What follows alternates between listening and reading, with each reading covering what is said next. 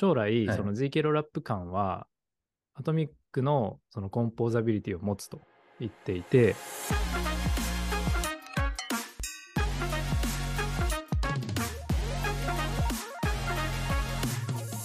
はい、えー、BeSpeak のポッドキャストへ、えーようこそ。えーっと、まあ、今年初めてということで、あの、記念すべき2023年第1回目のゲストはですね、あの、ちょっと海外から大物のゲストをお招きしております。えー、コンソメさんです。はい、どうも、コンソメです。よろしくお願いします。はい、よよろしくお願いします。ろしくお願いします。3回連続。本当ありがとうございます。なんかはい、マイクも買って、買ったみたいですね。はい、マイク買いました。どうですか、皆さん。そう、前回、前々回は、結構コンソメさんの音声が、あの、と遠いというか、あんまりクリアじゃなかったんで、はい、ね、買ってくれたんで、で、僕もマイクをちょっと買ったんで、あの、まあ、ちょっと調整しながらですけど、はい。えー多分もう少し聞きやすくなるかなと思います。はい、あの、じゃあ、早速今週はですね、2023年の、こう、大きな予想というか話をしていきたいんですけど、前々回 NFT の話をしましたよね。フリートゥーオンとか。はい、そう。なんで、今回は、まあ、インフラ周りとか、イーサリアム周り、なんで、L1、L2 とか、そこら辺をちょっと簡単に話したいと思います。いいですね。幅広いですね。あの、いつも。なんか、前回はあの物理デバイスの話から、今回はお L1 そうそう、あの、ハードウェアウォレットの話で言うと、なんか、あの、4枚のカードのやつあったじゃないですか。はい、あのチームが、あのチームの人となんか話す機会があって、えーっと、送ってくれることになりまして、ただで、僕に。お。で、試してみ,、みろってなって、はい、はいで、えっと、もしかしたら、もしかしたらというか、ギブアウェイができるそうなんで、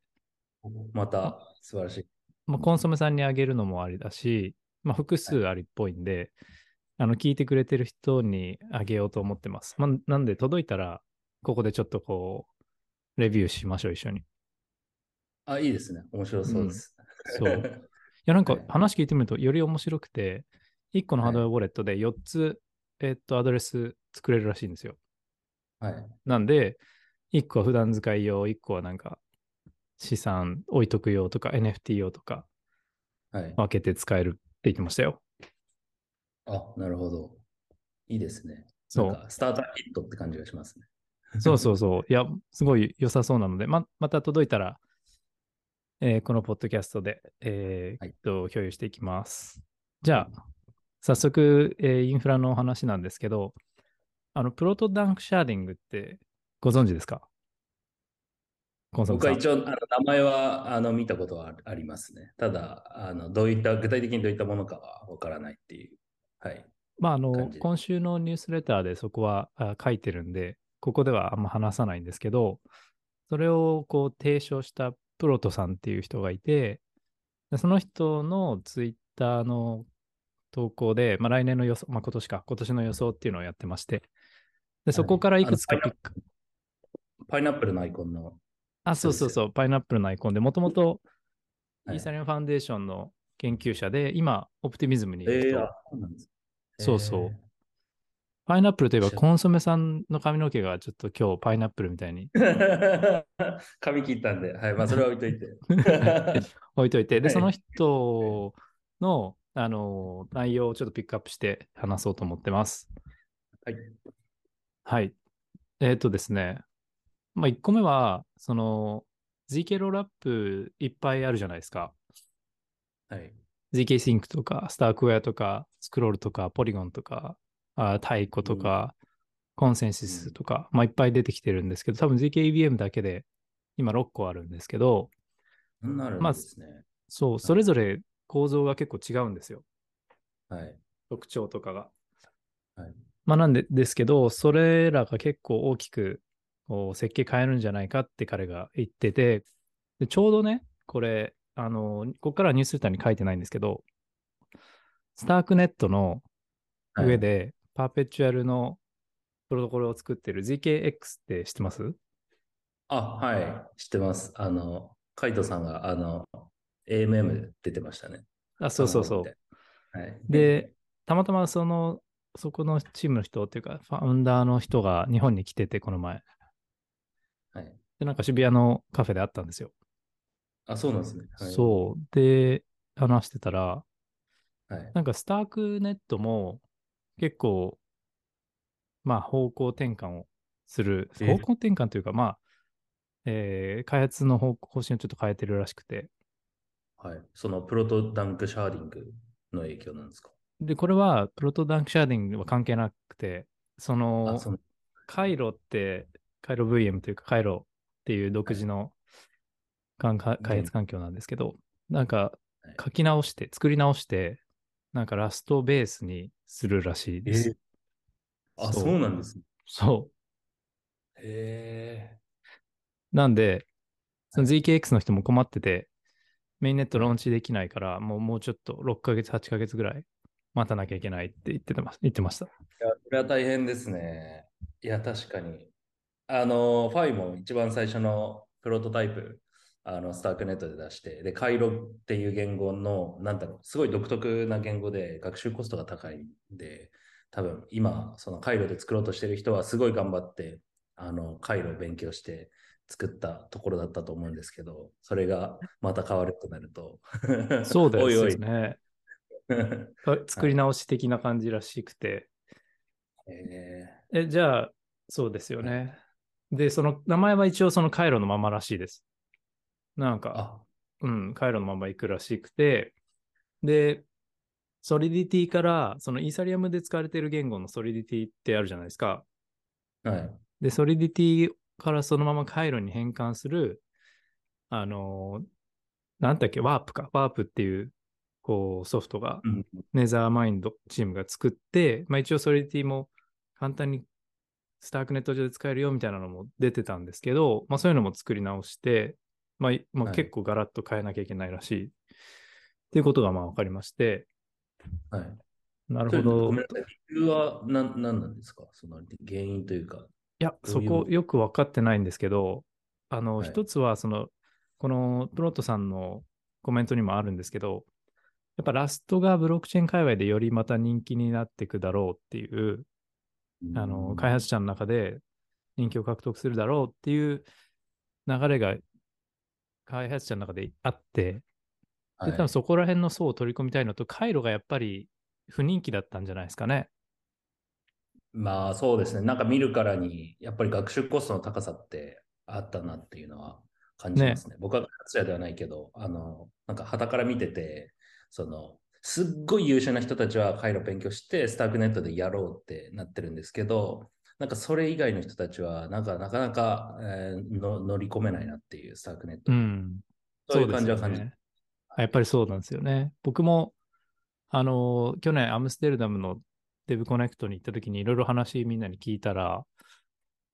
面白いことを言ってる人が結構いて、何かっていうと、カイロは、その、アカデミックですごい頭がいいけど、プログラミング言語のことあんまり分かってない人が作った言語の典型的な例だみたいなことを言っていて、まあ要はそんなに、はい、そう、そんなにこう、うんやっぱり開発者エクスペリエンスが良くなかったのと、うん。で、まあ、学習コストが高いので、時間かかるというか、勉強しなきゃいけないと。で、 Starknet の人に、えーっと、一回話したことが、それについては一回話したことが、聞いたことがあるんですけど、はい。えっと、名前、なんて言ったかな。まあ、彼が言ってたのは、まあ、ちゃんとしたチームは勉強するから問題ないんだよ、みたいなことを言ってたんですね。はい、なるほど。だからまあはいそういうスタンスで、か当時はそういうスタンスであって、はいまあなんで、ちょっとそれを、結構強気だったんですね、そしたら。当時はそうですね、強気で。は で、い。じゃあ EVM、例えばね、あの、ニアで EVM、えーオアシ、えー違う、えーっと、オオーロラっていうのがあって、はい。ニアの上でその EVM 環境を作ったオーロラっていうのがあって、オアシスの中でも、名前忘れちゃったんですけど、EVM 環境があって、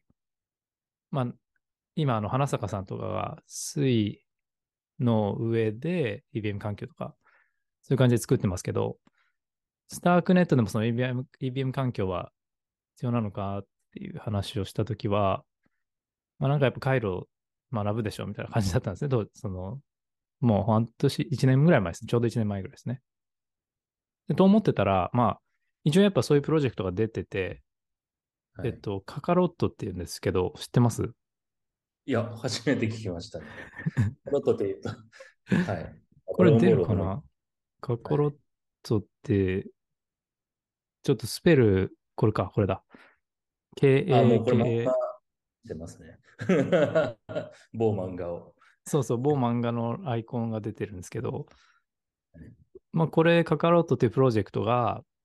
その ZKEVM を回路上で、そのスタークネット上でデプロイするで開発してるらしいんですよね。えーまあなんで、こっちが使われる可能性もなきにしはしもあらずで、で、回路も書き直してっていうことなんで、うんうんうんこれちょっと面白そうかなと思ってます。うん、なるほど。まあ、個人的にはその EVM っていう昔からのその最初のスマートコントラクト、えー VM をこう使い続けるというか、あのせっかく新しい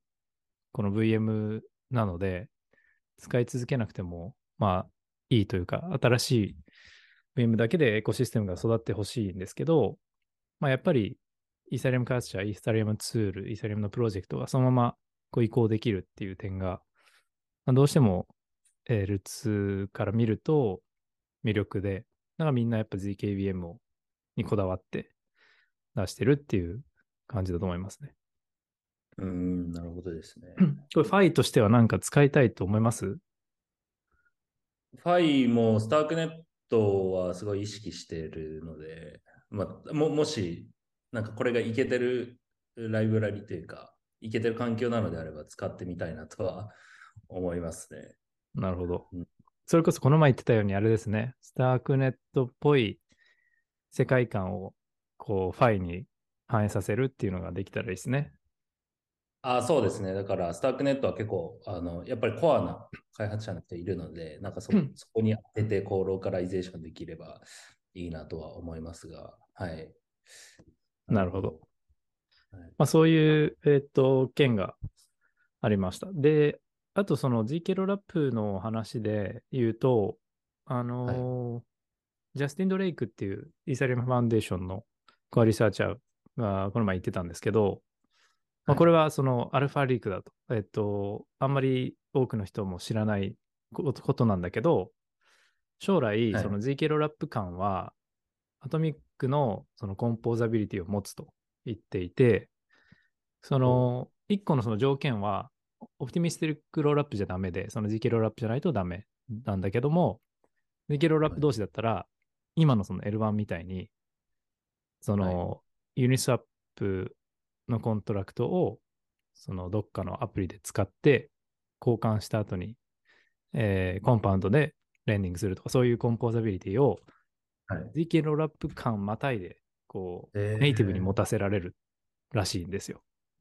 ほう。それえ、そんなことができるんですね。すごい。らしい。それえ要はブリッジが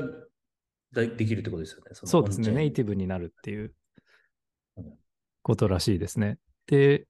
イーサリアム財団の財団というかコアリサーチャーたちの、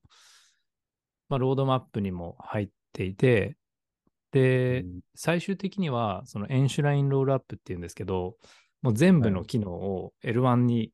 なんかで実実行というか L1 でできるようにできるようにするらしいです。まあ5年10年多分かかると思うんですけど。L1 でやるんですか ?L2 じゃなく。L、L2 なんですけど、なんか L1 で、ええっと、 enshrined rollup っていう、えーはい形で L1 でできるようにするっていうのが究極のゴールらしいです。 execution っていうよりは検証を L1 でやるみたいなことなんですかね。なんかすすごい、そんなことできるのかっていう。そう、 enshrined rollup については僕はあんまり、ま、全くあの調べてないんですけど、あの、はい Polynya さんとかがブログで書いてると思うんで、後で僕も見てみようかなと思うんですけど、はいえっと、半年ぐらい前から enshrined rollup って言葉は出てて、1年ぐらい前かな？ちゃんと見てないですけど、えっと、要はその L1 に enshrine する、その埋め埋め込むっていうか、はい。すごいっすね。 enshrine はいろんな、いろんなロール L1 に置くっていう。ついていけない。そう、っていうことらしいんですよね。まあ、 enshrine っていう言葉が意味するように、その L1 に置く、適切に置くっていうことらしいですね。ここはちょっと僕も、あの、勉強不足なんで、またどっかで取り上げて話してみます。まあ、結構技術的すぎるので、あんまりわかりにくいかなとは思うんですけど、で、その結局、はいじゃあ ZK ロールアップ間で、アトミックなコンポーザビリティを持てると、はい。そのブリッジも安全になるし、その、例えば1inch とか Matcha みたいな aggregator がやってるようなことを、もうネイティブでできちゃうんで、えっと、 Arbitrum 上の Uniswap と、あ Arbitrum はまあ、まあいいか、えっと、ZK シンク上の Uniswap と、あえっと、はい Scroll 上の Uniswap が、こう同じ流動性を、もう一個のめちゃくちゃでかい巨大な流動性プールを持てるみたいなイメージですね。で、かつ、はいはいはい。で、かつ、あの、オプティミズムも、あの、ZK ロールアップに、こう、将来なるって言ってるんですよ。これはもう、あ明確にロードマップに入れてて。はい。で、アービトラムは多分、明記はしてないけど、まあ、結局、なんかリサーチはしてるんですよね。オプティミズム、オプティミスティックロールアッププラス ZK ロールアップみたいな。はい。なんで、まあ、一番その財団というか、コアリサーチャー的に一番いいシナリオは、全 L2 が ZK ロールアップになって、で、それらがはい。簡単につながりやすくなって、で、うん最終的に、ここからさっきの話で僕もよく分かってないところですけど、最終的にそれらを全部 L1 にエンシュラインする。はい。すごい、なんか、はい。すごいことやってんだなっていうのはわかるんですよね。そうなると、なんか、その、L2 にもいろんな種類があると思うんですけど、その、なんか、きょなんていうんですかね、差別化戦略というか、どこで差が出てくるのかって、なかなか難しくなってくるのかなって、ちょっと。確かにね、そこだから、そこフレネミーってよく言うんですけど、フレンドでありエネミーなんで、そのはい、みんな同じこと言うんですけど、例えば僕らはイーサリアムをスケールことがも、スケールすることが目的だと。だから、はい。あの、みんなにとっていいものを選んでいこうって言うんですけど、でもそれぞれのチームでインセンティブがあって、競争してるわけなんで、まあ、はい。敵対してるわけじゃないですか。競合じゃないですか。うんうんだからなかなか一枚岩にはなりにくいので、うん正直その同じような感じになるかといえば疑問で、はい。例えば共共通のなんか企画ができて、これを、あのー採用すれば L2 同士でなんかコンポーザビリティ持てるよってなったとしても、言うこと聞かない L2 がほとんどなのかもしれないです。うーん、なるほどですね。そこはなんかそこのチェーンだけの独自企画になっちゃう可能性があるっていう。そう、少なくとも今はそうやってきているわけで、うんまあ、会話をあのしていかなきゃいけないっていうのは、ZK Sync のあの CPO の人も言ってたし、あのフューエルの人も、ジョン・アドラあーも言ってて、ジョン・アドラーはそのフューエルがそういう企画になって、イーサリアムのためにはフューレフューエルを使うのがいいんだ。L2 たちがフューエルフューエルを使うべきだって言ってるんですよね。でも、現実的には難しいかなって僕は思ってます。はい。なんかちょっとポジショントークにも聞こえなくはないですが。そうそう。まあでも、その感覚は分かりますね。そのリリタの精神がすごい重重要な世界というか、Web3 ってなんか、えー他のサービスとかプロトコルにこうメリットを与えるのが、えーまあ、そう強さの象徴ではあるんですけど、まあ、一方で、まあ、どれだけその他のプロトコルにいい影響を及ぼされるかっていう競争でも及ぼせるかっていう競争でもあるので、なんかその、うんなんか触れた言葉はすごいわかりますね。うん。ね L2 でなんか仮にその、例えばアービトラムとオプティミズムが今の状態で、えっと GK に移行しましたってなった時に、なんかもうほほぼ一緒じゃねみたいな、なんか僕からすると確かに。どうやって分けるんだろうっていうのはあったりしそうますよね。ですよね。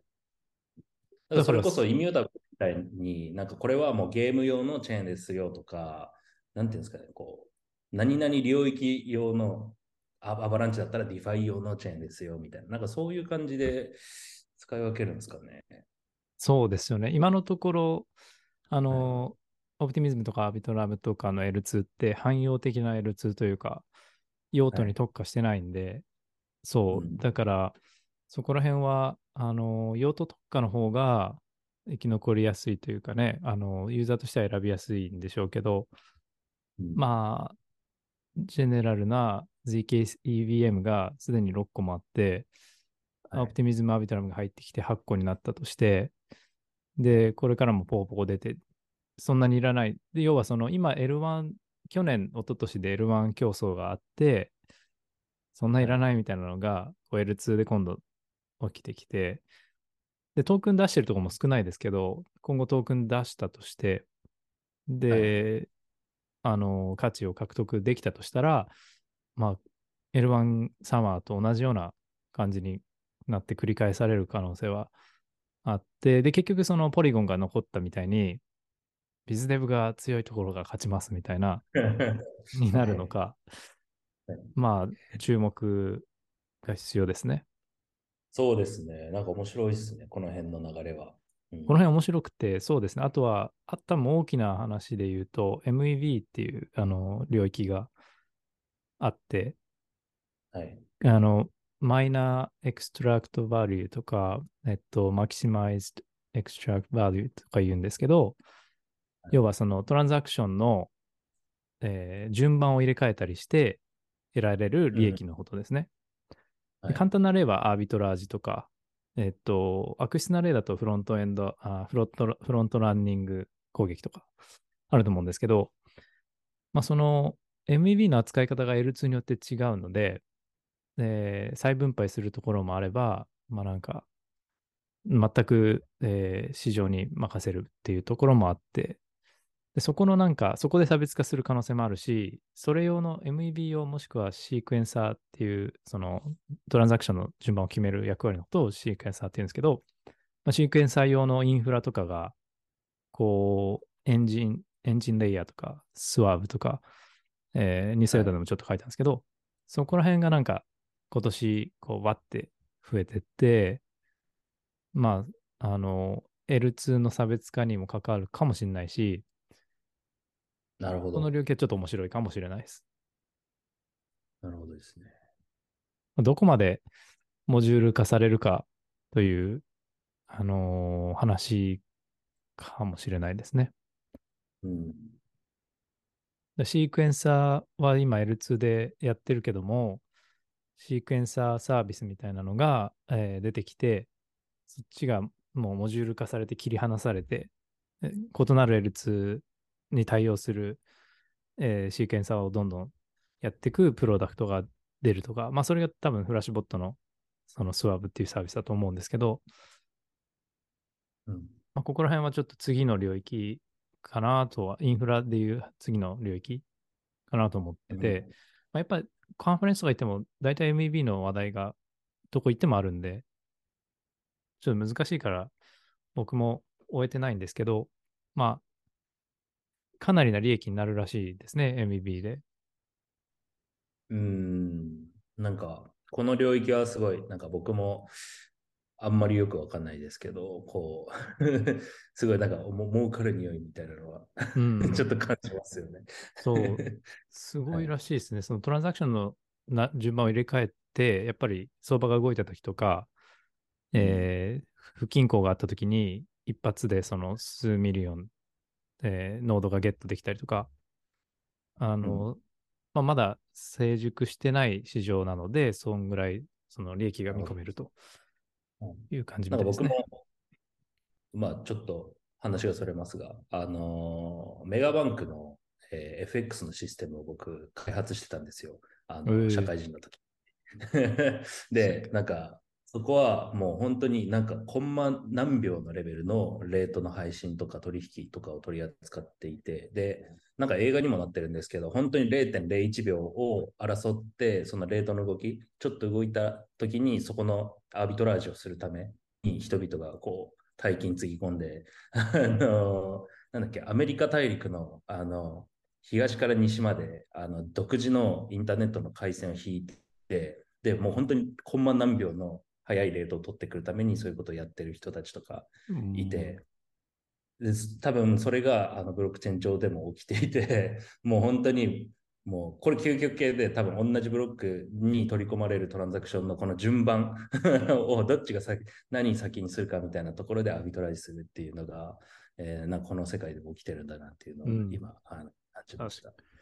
確かにそうですね。で結局これ必ずしも悪いことじゃなくて、あの、うん、ユーザーから見たら、普通に一般的な人たち、僕とかから見たら、あの、ベターなレートでスワップできたりとか、あの、流動性を埋めてくれるんで、えー、っと、進行のチェーンで、なんか、なんでしょうね、スワップなり、レンディングができたりする流動性がこう流れてくるとか、あの、いい MEV っていうのは、あの、なんでしょうね、あの、エンカレージすべき、その、推進すべきっていう、まあ、共通認識がインフラレイヤーにはあります。まあ、そうですね。えー、っと、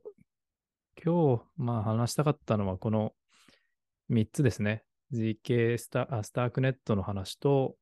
まあ、スタークネット上の EVM の話と、はい、まあ、えー、ZKVM の、なんでしょう、将来というか、今の現時点と将来っていう感じになります。はい。はいちなみに、うん、はい、これ話せるまでいいんですけど、このイントマックス的にはこのこういうのを受けてこうどうどう展開していこうとかっていう、はいはい、ビジョンあるあるんですか？えっと、だから ZKVM が、えっと、多すぎるっていうのもあるので、うん、はい。まあ、どこまで言えるかですけど、ZKVM にそこまで、そこまでこう、あえて戦いに行かないっていう感じですかね。うん、あとは、えっ、ー、と、シークエンサーの文脈で言うと、結局 L2 って今、どこもその中央集権的なシークエンサーから始めてるんですね。その、オプティミズだオプティミズムだったらオプティミズムのチームがシーケンサーを運営して、で、回してると。で、彼らは将来的には分散させるって言ってるんで、言ってるんですね。で、スタークネットも、えっと、ZK シンクもセントラライズから始めて将来的にやるって言ってて。で、ただ、えっと、太鼓っていうチームだけは、えっと、Day1 から分散化分散化させたいって言ってるんですよね。でも、でもなんか ZKVM ってすごい複雑なので、あの、バグも起きるリスクも高いし、はい、なかなか最初から分散化誰でもっていうのは難しいかなと思ってて。で、まあ、イントマックスの場合は、構造上、その、軽いというか、あのー、簡単、要件もそんな高くないので、シーケンサーになる、バリデーターになる要件が。なんで、そこだけは、はい、えー、かなり明確に違くて、まあ、分散。分散化させやすいってことですよね。そうですね。シーケンサーの分散化をさせやすくて、そうすると、いろんな人がノードになって入ってきて、コミュニティになって盛り上げると彼らの利益も上がるんで、はい、まあ、盛り上げていく行く推進力になる可能性はある。なるほど。という感じですかね。僕がじゃあ、シークエンサーやってもいいですか？あ、そうそう、全然やってください。ですか？で、まあ、そこら辺って、あの、進化してる途中で、えっと、例えば、照明の生成を超高速にすると、もっとこう、はい、楽になるんで、その参入が、ノードの参入が。で、えっと、ハードウェアの高速化に取り組んでるとこもあるし、スクロールなんてのはもうハードウェア高速化を結構売りにしてて、で、高速化だけをやってる会社も、うん、えっと、あって、で、GKP 専用のあの A6 を作って、あの、やってると。で、それはイスラエルの会社なんですけど、あの、バンクレスの人とかも投資してましたね。多分、ツイッター見ればわかると思いますけど。はい。でそこら辺本当進化の過程なんで、えっと、割と ZK 系の界隈は、2013年も、2014年も、えー、14年じゃないや、2023年も、2024年も面白いと思います。えーいいですね。やっぱりこう、ひしひしこの GK の流れをあの感じていたというか、それこそあのコーヒーさんからいろいろインプットされてたんで、来るんだろうなとは思ってたんですけど、あの、いや、ここまでなんかいろんな展開になってたとは、あの、わかんなかったんで、あの、すごい面白かったですね。そうですね。まあ、あの、ファイルコインとかも使う可能性もあって、えっ、と、ウルトラプロンクっていう証明スキームを使って、まあ、ZK でデータを圧縮してっていう、あの、提案も多分もう使ってんのかな？わかん追ってないですけど、まあ、要はその、えっ、と、プライバシーだけじゃなくて、えースケーリングでも圧縮系でも使えるし、なんかいろいろと用途はあって、あの、アプリケーシション側でも多分、もうちょっと時間かかるかもしれないですけど、何か、うんあの、DeFi のアプリで、あの、年齢を明かさずに、あの、18歳以上ってことを証明して、何かはい。使えるようにするとか、そういうアプリ系でも、もう少ししたら、こう、馴染み、その一般の人が触れるものが出てくるかなと思ってます。うん。はないんか、もう一個未来なんですけど、L3 とかってどうどういうことを考えてるんですか？そうですね。